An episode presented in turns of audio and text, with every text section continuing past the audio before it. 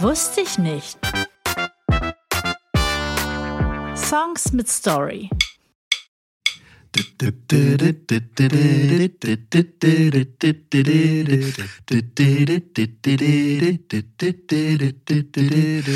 am sitting in the morning at the diner on the corner. I am waiting at the counter for the man to pour the coffee. And he fills it only halfway, and before I even argue, he is looking out the window at somebody coming in. Ja, und wer kommt rein? Hallo. Letzte Folge haben wir doch drüber gesprochen, dass wir heute in New York mal ins Restaurant gehen. Ja, und wo sitzen wir? In unserem Aufnahmestudio. Also hast mich belogen letzte Woche. Nein, wir sitzen natürlich imaginär in Tom's Diner. Oh, imaginär. In Tom's Diner. Genau. Und weißt du, wo Tom's Diner ist? Ich, lass mich mal kurz überlegen. Ich, äh, warte mal. Äh, Köln war es nicht. Äh, New York? Oh, gut. Ah. Sehr gut. Aber wo in New York? Ich meine, New York ist groß. Ah, immer Ecke irgendwas. Ja, klar. Fünfte Ecke, siebte. Auf jeden Fall Ecke Broadway. Ah, immer Ecke Broadway. Okay, immer Ecke Broadway. 112. Straße, Ecke Broadway. Da befindet sich Tom's Diner aus dem sehr, sehr bekannten Lied Tom's Diner von Susan Vega aus dem Jahre 1987. So, jetzt stelle ich dieselbe Frage wie beim letzte Folge, haben wir uns ja über den Tannenbaum unterhalten. Gibt es Tom's Diner wegen dem Song? Oder gibt es den Song wegen Tom's Diner? Äh, In dem Fall kann man es sehr eindeutig sagen, dass es äh, Tom's Diner vor dem Song gegeben hat, weil Susan Vega nämlich diesen Song oder die Idee zu diesem Song natürlich in Tom's Diner selber hatte. Also daraus schließe ich jetzt wieder messerscharf, dass die wahrscheinlich da irgendwo in der Nähe gewohnt hat. Äh, ja, kann ich nicht genau sagen, wo sie jetzt genau wohnt, also genaue Adresse von Susan Vega und ob sie heute da noch wohnt, ist ja auch nochmal eine Frage, die man, der man nochmal nachgehen sollte. Aber du hättest mich jetzt schwerstens beeindruckt, Aber sie gesagt ist da hättest, du hättest die Adresse von Susan Vega. Ich meine, irgendwie der, der Song beginnt mit I am sitting in the morning at the diner on the corner. Ich meine, morgens fährst du auch nicht quer durch New York, um irgendwie einen Kaffee in irgendeinem Diner zu trinken, der nicht bei dir um die Ecke ist, oder? Ja. Würde ich auf jeden Fall in New York nicht machen, in Manhattan. Nee, also okay. Also es war in der Nähe. Ich komme mir so ein bisschen vor wie bei so einer, so einer Quizshow. Okay, nächste Frage. Kann es sein, dass dieses, äh, dass sie da häufiger war? Die war da häufiger, ganz sicher. Und äh, das ist eigentlich ein ganz normaler Laden, wie es den hundertfach in New York gibt. Okay, Einfach nächste so Frage. Was, was ist was ist denn genau ein Diner? Ein Diner ist da, wo man dinieren kann zum Beispiel. Aber offensichtlich auch, auch morgens irgendwie Kaffee trinken kann. Ein Diner ist da, wo man dinieren kann. Ein Diner so ist auch ein Breakfaster. ein Breakfaster. Nee, ich weiß tatsächlich nicht, was genau, also wie man jetzt einen Diner definiert. Nee, das äh, weiß ich auch nicht. Also auf jeden Fall Susan Vega, Künstlerin insbesondere der 80er Jahre, aber natürlich heute auch noch aktiv, spielt auch heute noch Konzerte. Ähm, hat damals ein Album rausgebracht, Solitude Standing. Das war eigentlich ihr Durchbruch. Das fand ich auch gut. Fand ich super. Fand ich sehr gut, Ich, ja. hab, äh, ich war sogar ein bisschen verliebt in Susan, Susan Vega, Vega. muss ich sagen. Also diese glasklare, fast bisschen engelsgleiche Stimme. Das war ja auch eine attraktive Frau. Sehr attraktive Also, Frau. Genau, und äh, die Lieder auf Solitude Sending sind auch super. Ne? Also mal ab, von Tom Steiner mal abgesehen. Ähm, ganz bekannt Luca drauf. Richtig. Ne? My ja. name is Luca. Ja. I live on the second floor. Äh, das ist ja eigentlich so der ihr, ihr größter Hit gewesen. Aber war denn jetzt, du bist, du bist doch hier derjenige, der damit angekommen ist, das heißt, du wirst es wissen. Äh, war nicht, ich habe das nämlich jetzt so im Ohr, war denn nicht eigentlich auf dem Album das nicht eine A Cappella-Version? Ja, absolut, genau. Also das ist sogar das erste Stück auf dem Album Solitude Standing und ist komplett a cappella. Ursprünglich wollte Susan Vega das eigentlich äh, zu einer Klavierbegleitung komponieren oder wollte das, den Song mit einer Klavierbegleitung haben. Aber sie hat sel- selbst auch irgendwie mal dazu gesagt, sie spielt so schlecht Klavier, dass sie das überhaupt nicht hingekriegt, also musikalisch nicht hingekriegt hat, sich da irgendwie eine Begleitung zu auszudenken. Und dann ist es halt letztendlich a cappella auf Du dem hättest Album jetzt, Hättest du gelandet. jetzt auch noch einen sich holen können, oder? Ich meine, in New York gibt's ja Musiker. Habe ich mir sagen lassen. Ja, aber in dem Fall war es ihr dann anscheinend doch nicht mehr so wichtig, irgendwie das äh, mit Klavier zu machen, sondern das ist ja auch sehr besonders deswegen, dieser, dieser Song, weil das war auch nicht üblich unbedingt in den 80er Jahren. Das war ja so ein bisschen die Zeit auch so von sehr aufgebauschten Instrumentalversionen, Glamrock-Zeit, irgendwie dicke Sounds, große Gitarrenwände und dann kommt so ein kleines, zartes Mädchen ums Eck und macht einen A Cappella-Song. Also Aber können, wir können ja, mal, können ja mal eine Schnellrunde machen. Äh, A Cappella-Songs. Ach, A Cappella. Fallen dir noch andere A Cappella-Songs ein? Ich kenne nur die Prinzen. Die Prin Hab- Wusstest du, dass äh, der Prinzensänger, äh, wie heißt der nochmal? Äh, Krumbi, Krum- Sebastian Krumbiegel, Krumbiegel, ja. dass der mit Danger Dan eine Nummer aufgenommen hat? Was? Total geil, äh, wo er sich selber auch hochnimmt als der Dicke, äh, der Okay. irgendwie immer dicker geworden ist. So. Ja. Kann ich nur empfehlen. Das ist so eine selbstreflektierte, sich selber hochnehmende äh, Nummer. Ke- Kennst du das Album von, von Danger Dan, äh, wo er sich nur mit Klavier begleitet? Nee. Ah, da müssen wir mal eine Folge zu machen. Da, also das ist wirklich, äh, es ist auch, und das kannst du nicht wissen, wie ich das gefunden habe. Das fand ich sehr lustig. Ich war aber beim Optiker und äh, ich war fünf Minuten zu früh da und es war im Sommer und die hatten schon die Türen aufgemacht. Und dann lief da drin, also musst du jetzt so, so, so, so einen Brillenladen vorstellen, einen ganz ja, normalen Brillen. ja. Und dann lief da drin total laut eine geile Klaviermucke mit einem Sänger. Mhm. Und ich dachte, was ist denn das? Wie, passt überhaupt nicht in den Laden rein. Und dann erzählte mir das Danger Dan.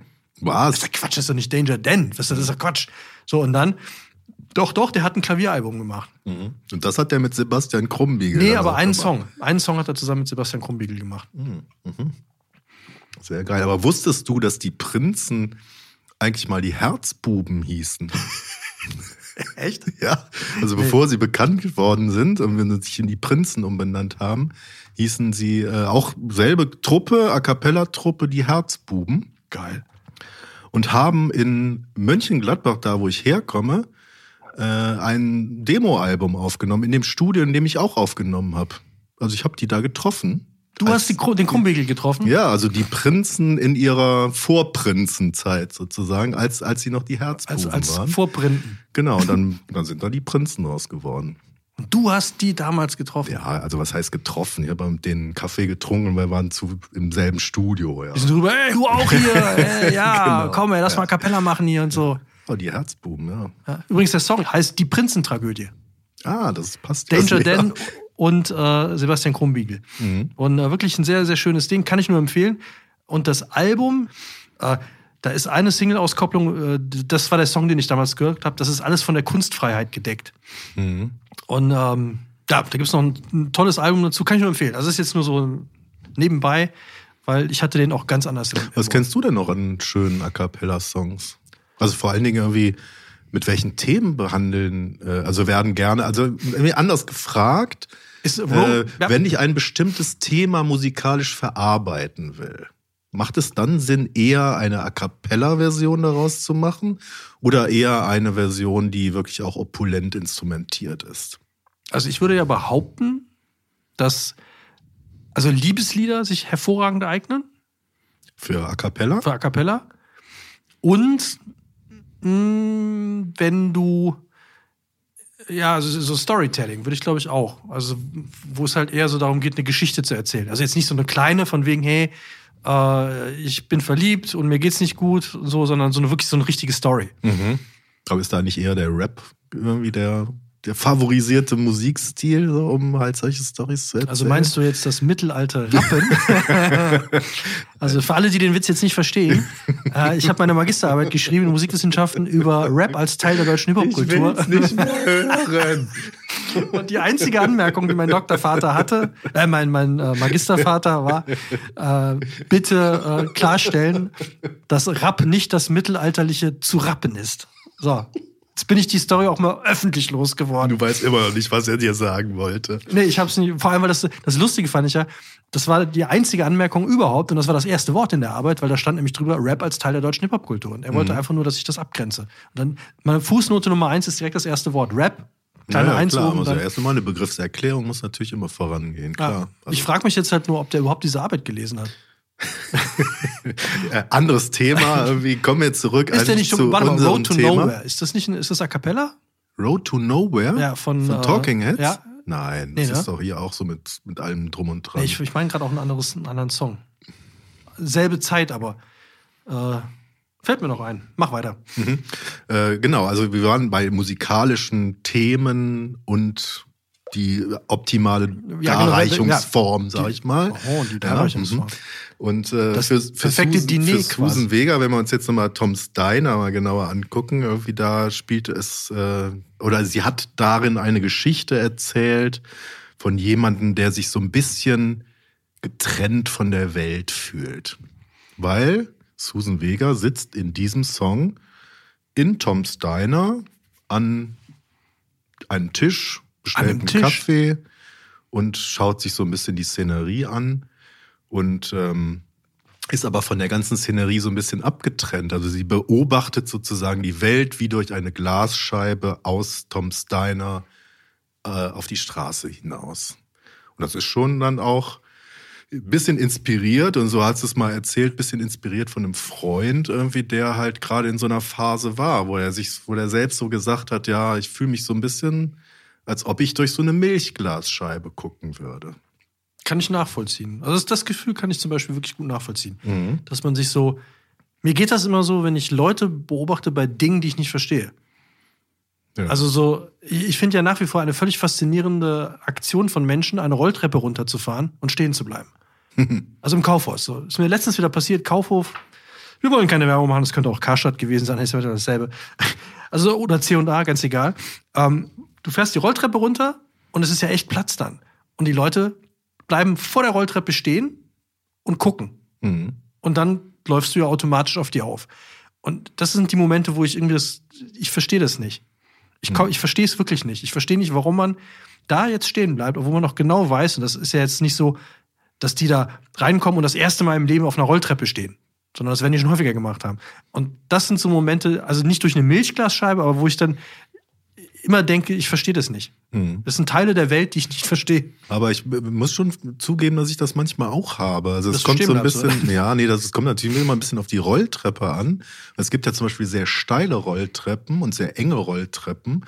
Also ich muss nur mal denken an sehr an U-Bahn-Stationen, die sehr, sehr tief unten, also jetzt wie wir in Köln, wir sind, sitzen ja jetzt hier in Köln, äh, wenn du zum Beispiel die neu gebaute U-Bahn-Linie Severinstraße zum Beispiel, also wenn du da mal in die U-Bahn runterfährst mit der Rolltreppe, sind das sehr steile, enge Rolltreppen. Da habe ich mich, frage ich mich auch, wie kann man sowas eigentlich bauen?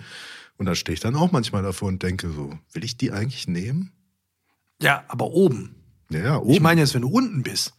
Und hoch willst. Nee, du bist, du bist mit der Rolltreppe runtergefahren.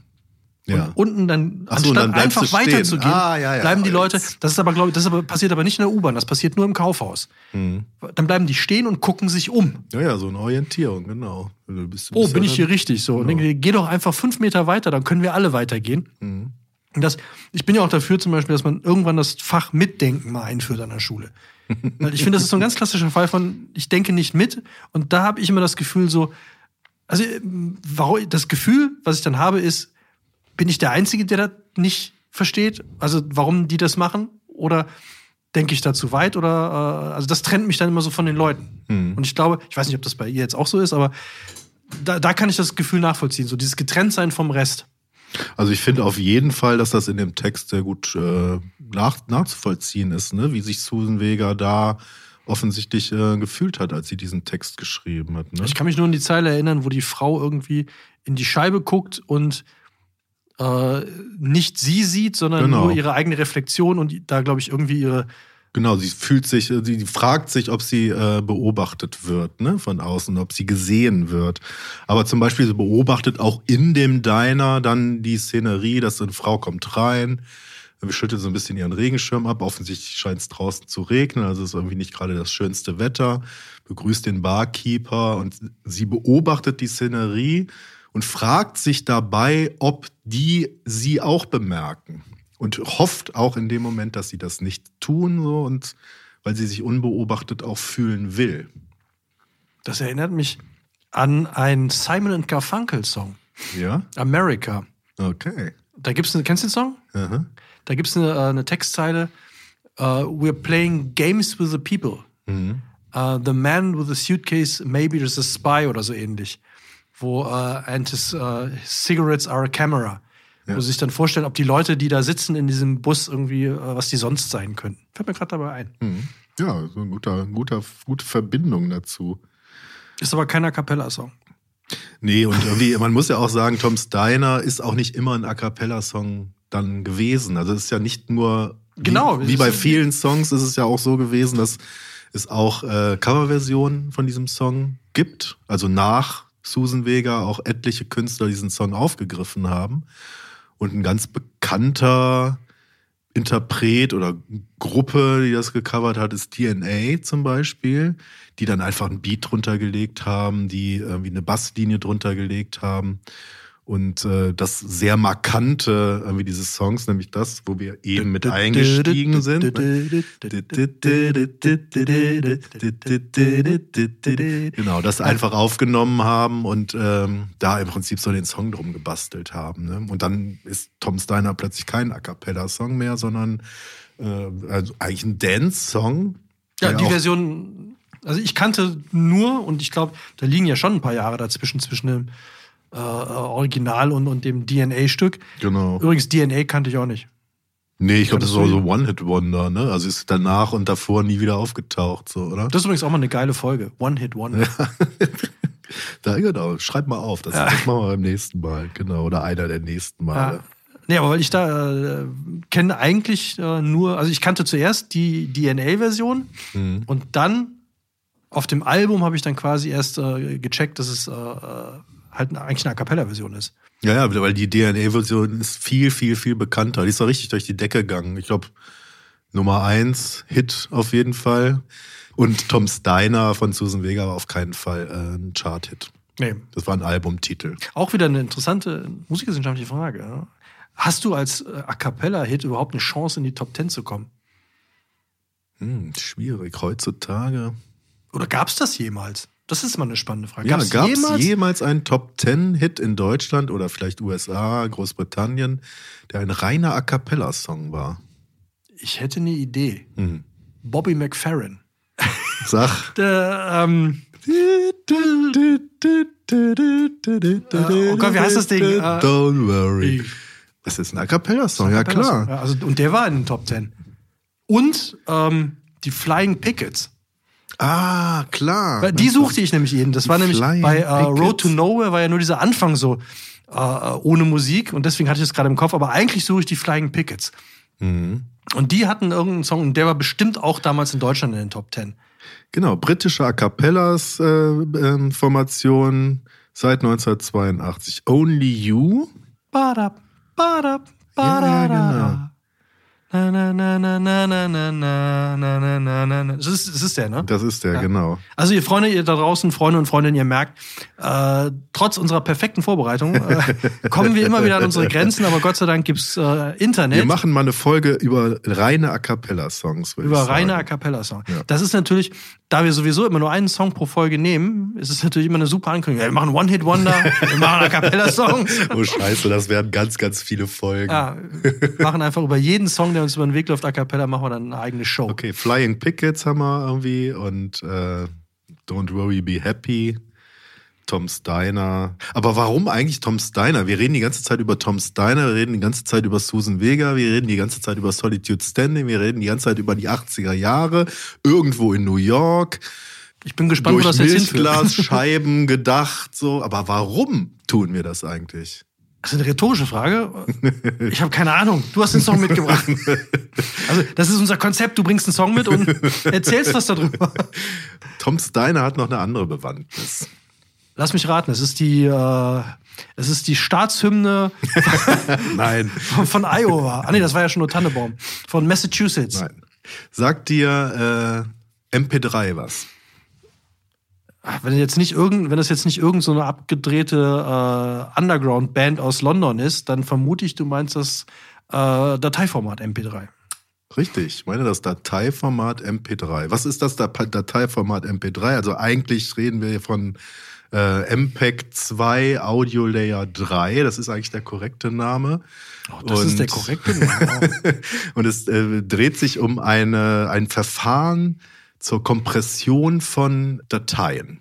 Also von, um aus einer großen Datei eine kleine Datei zu machen. Also wir haben eine Datei, die ist ein Megabyte groß. Das hat so ein wir bisschen wollen was eine von so- kleine Datei daraus machen. Was ist der Christian? Der erzählt uns jetzt was über MP3. Ah, Ganz einfach, da haben wir eine große Datei und dann nehmen wir eine kleine, oder Grobi wäre auch geil so. Jetzt bin ich groß. Nein, nein, nein. Jetzt Also bin ich klein. MP3 ist ein Verfahren zur verlustbehafteten Kompression von Audiodateien. Und entwickelt wurde es von einem Deutschen namens Karl-Heinz Brandenburg. Wusstest du, dass ich den auf der Midem in Cannes getroffen habe? Ah, als das ist ja MP3 geil. gerade durch die Decke ging. Also da war es noch nicht bekannt. Da habe ich mich, habe ich den auf der Midem getroffen in Cannes.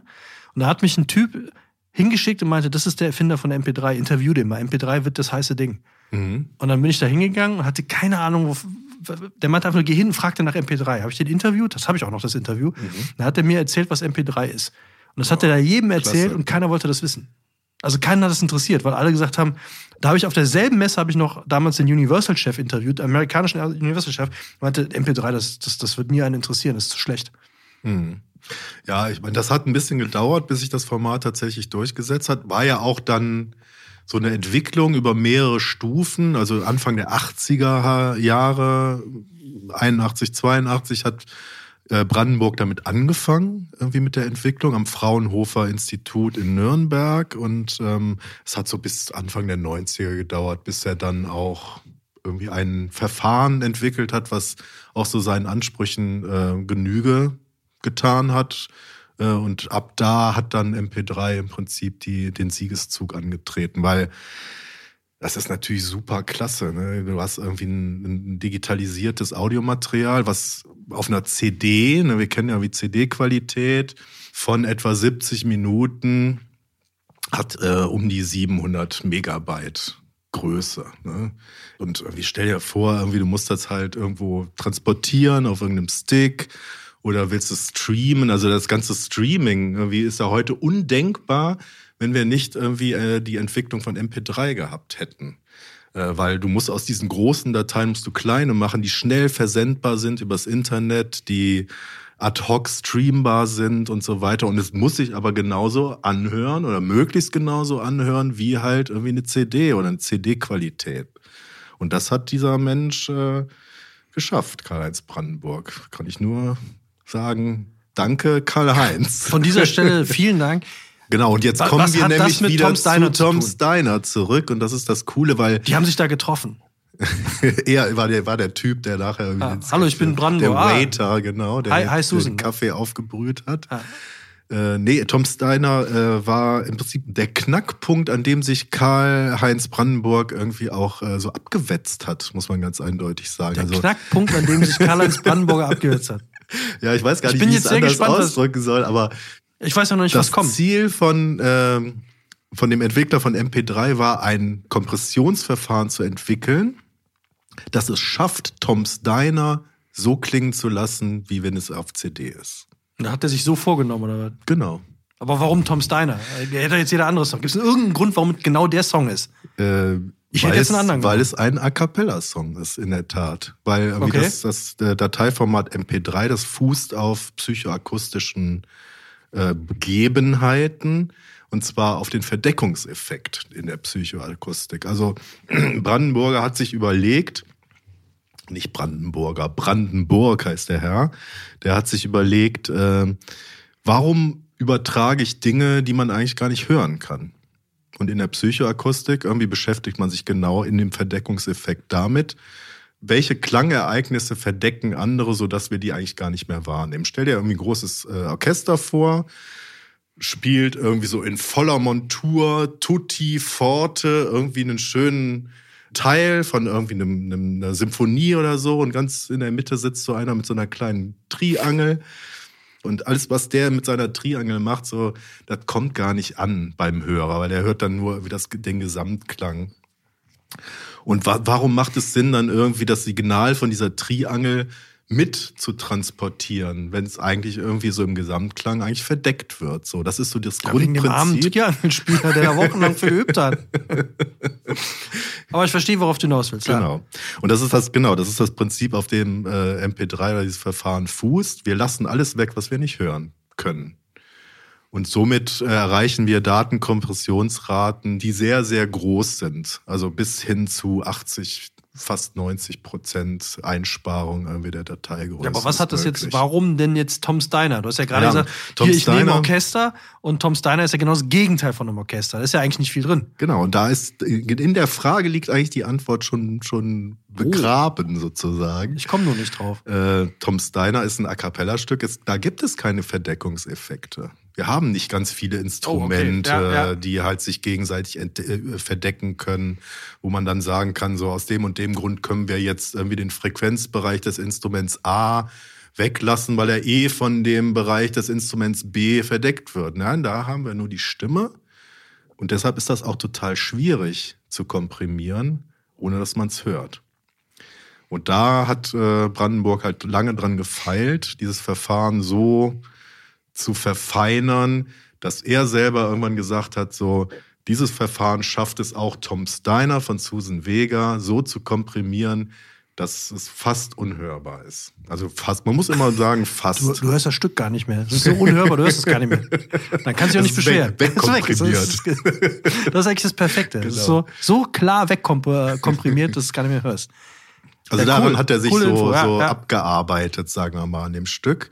Das, war der halt Knackpunkt, an dem er sich aufgerieben hat. Finde ich eine viel bessere Formulierung. Okay. Der Knackpunkt, an dem er sich aufgerieben hat. Ja, aber spannend. Also, und er hat es ja geschafft. Also, das. Äh, Genau.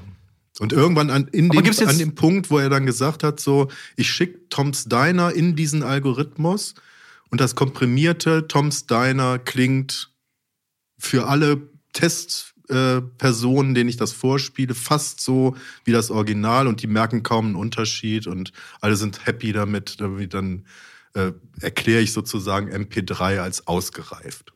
krass. Hm. Gibt es jetzt irgendeinen Grund, warum? Ausge hätte jetzt auch ein anderer A Cappella-Song sein können, warum es Tom, Tom Steiner ist? Vielleicht war Brandenburg einfach auch ein Fan von Susan Vega. Vielleicht war er auch ein bisschen verliebt in Susan Liebt Vega. in Susan Vega. Und vor allem, was ich mir jetzt noch denke, ist ja, du musst den Song ja dann unfassbar oft hören. Also ich meine, wenn der, der wird das ja tausende Male versucht haben oder so. Mhm. Da denke ich mir jetzt, keine Ahnung, ich war nicht dabei. Aber den Song hat er dann ja oft gehört. Und vielleicht Den- nimmst du dann einen Song, nicht was von, von irgendeinem, was dir nicht gefällt, sondern suchst dir vielleicht einen Song aus, der dir gefällt. Ja, mit Sicherheit.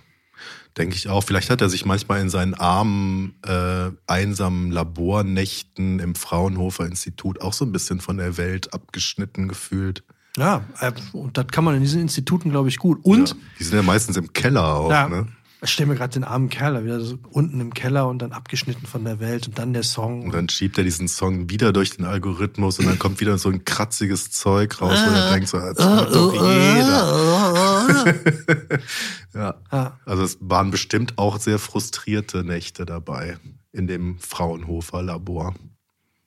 Cool. Hm. Übrigens, ähm, auf deine Frage vom Anfang wusste ich nicht. Wusste ich nicht. Songs mit Story.